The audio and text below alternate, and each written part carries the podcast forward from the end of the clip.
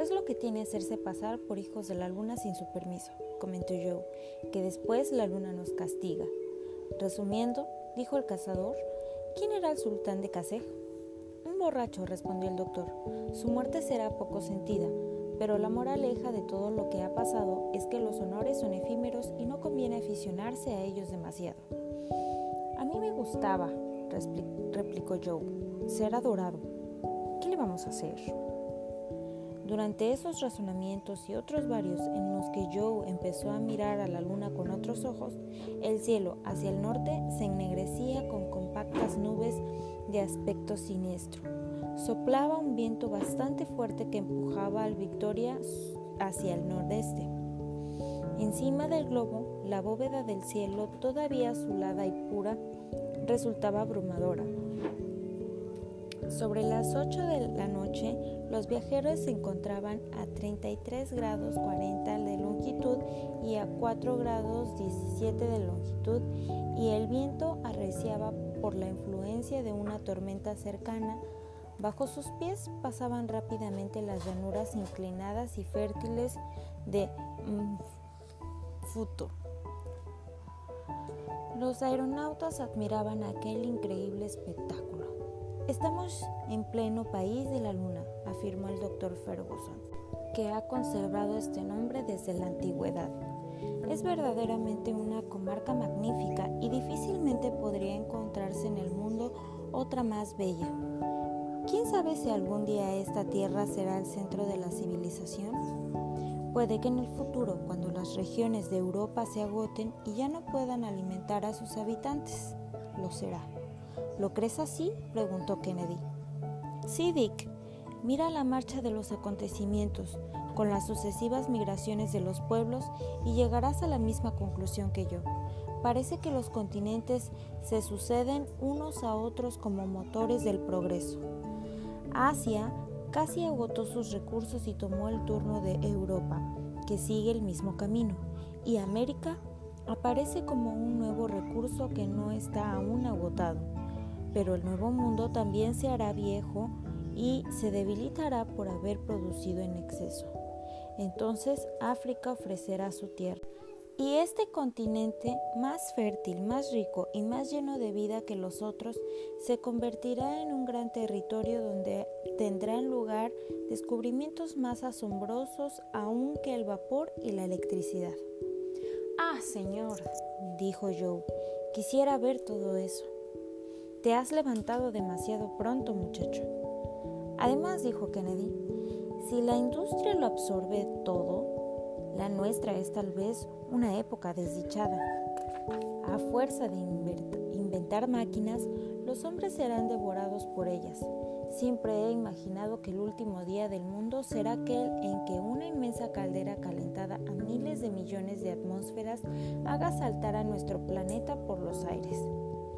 Es posible, respondió el doctor. Pero dejemos ahora esas discusiones y detengámonos a admirar esta tierra de la luna. El sol, filtrando sus últimos rayos a través de las nubes acumuladas, adornaba con una cresta de oro las más sutiles accidentes del territorio. Árboles gigantescos, hierbas arborescentes, musgos al nivel de la tierra, todo participaba del luminoso efluvio solar. La tierra parecía ligeramente ondulada por pequeñas colinas, se distinguían numerosas aldeas y ninguna montaña ocultaba el horizonte. Serpenteando bajo el follaje se adivinaba el río Malagarasi, que es el más grande de los que desembocan en el lago Tanganica. En su seno recogía numerosos riachuelos. A vista de pájaros, el panorama era una red de cascadas tendidas sobre toda la superficie occidental del país. Animales provistos de monstruosas quivas pasaban en el tierno césped de las fértiles praderas y desaparecían bajo la hierba más crecida. ¡Qué país de caza! exclamó Kennedy entusiasmado. Una bala disparada al azar tropezaría siempre con una presa. ¿No podríamos cazar un poco? No, Dick. Se acerca la noche y amenaza tormenta. Y aquí las tormentas son terribles, porque el suelo está dispuesto como una inmensa batería eléctrica. Tiene razón, señor, asintió Joe. El calor es sofocante y el viento ha cesado completamente. Este bochorno nos indica que se prepara algo. La atmósfera está sobrecargada de electricidad, respondió el doctor. Todo ser viviente es sensible a este estado que precede la tormenta. ¿No convendría descender? preguntó el cazador. Al contrario, Dick, preferiría subir y ya lo hubiera hecho si no temiese ser arrastrado más allá de nuestro destino. ¿Quieres abandonar el rumbo que seguimos desde la costa? Si puedo, respondió Ferguson.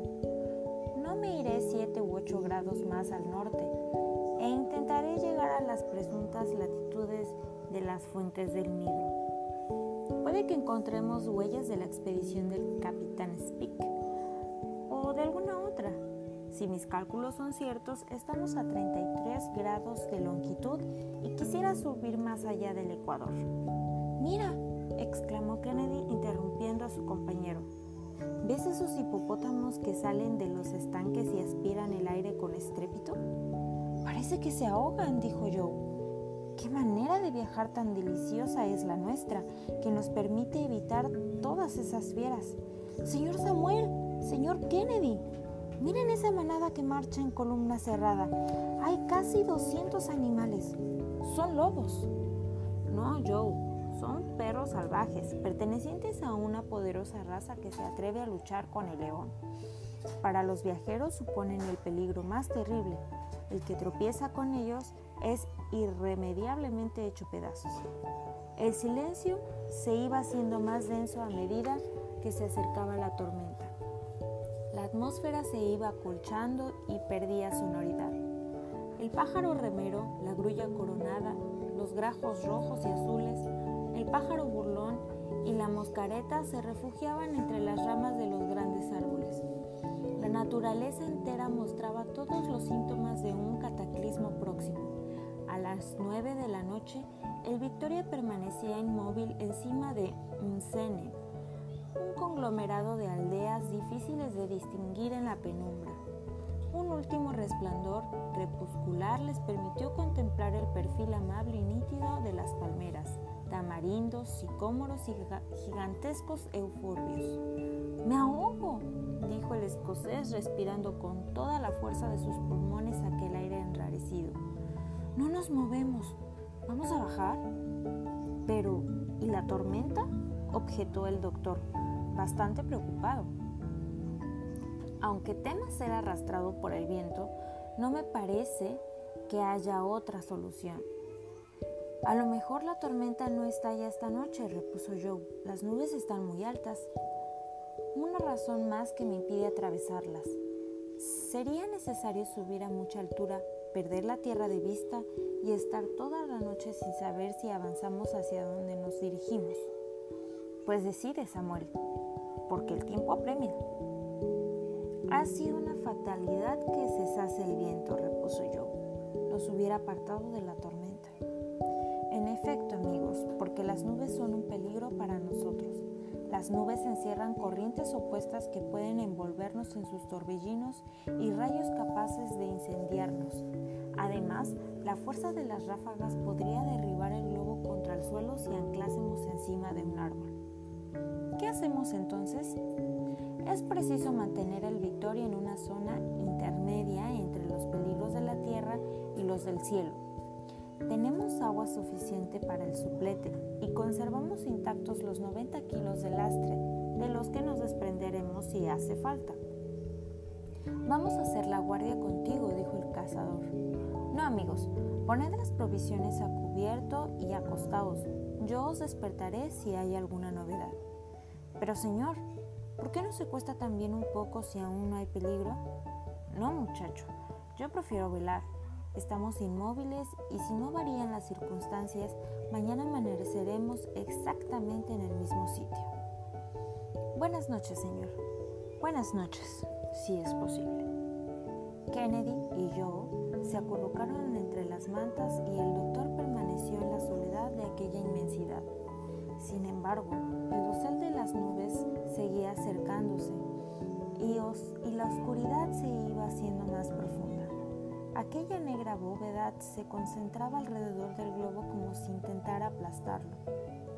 De repente, un relámpago brillante, rápido, incisivo, rasgó las tinieblas y un espantoso trueno se expandió por las profundidades del firmamento. ¡Alerta! gritó Ferguson. Los dos compañeros del doctor, a quienes había despertado el trueno, estaban ya a sus órdenes. ¿Vamos a bajar? preguntó Kennedy. No, el globo se haría pedazos. Subamos antes de que estas nubes descarguen y se desencadene el temporal. Y activó la llama del suplete en las espirales del serpentín. Las tempestades de los trópicos son tan conocidas por la rapidez con que se desarrollan como por su violencia. Un segundo relámpago desgarró la nube y otros muchos le sucedieron al instante. Numerosos rayos cruzaban el cielo bajo las gruesas gotas de lluvia. Hemos tardado demasiado, reconoció el doctor.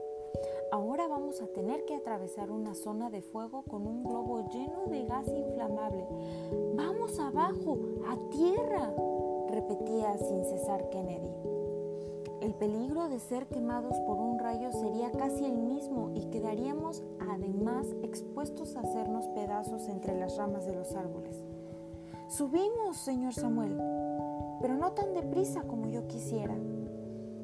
Durante las borrascas ecuatoriales es muy común en aquella parte de África contar entre 30 y 35 relámpagos por minuto.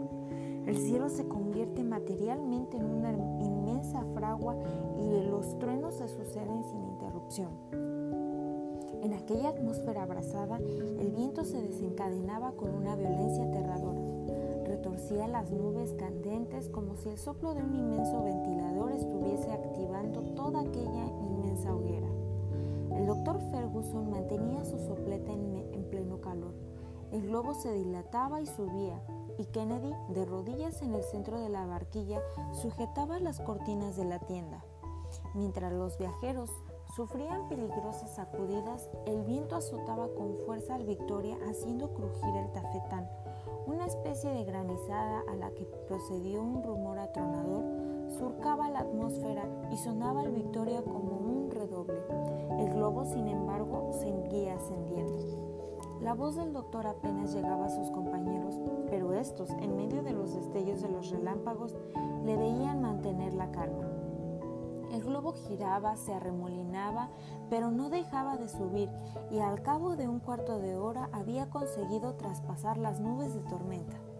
Los relámpagos se desarrollaban ahora debajo de ellos como corona de fuegos artificiales suspendida de la barquilla. Aquel era uno de los más bellos espectáculos que la naturaleza podía ofrecer.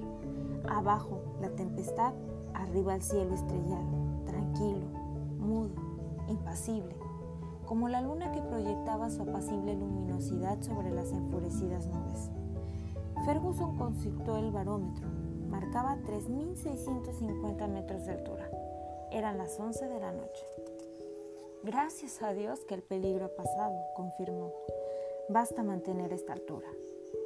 De buena nos hemos librado, respondió Kennedy. Bien, replicó yo. Eso ha aportado cierta variedad al viaje y no me arrepiento de haber visto una tempestad desde arriba.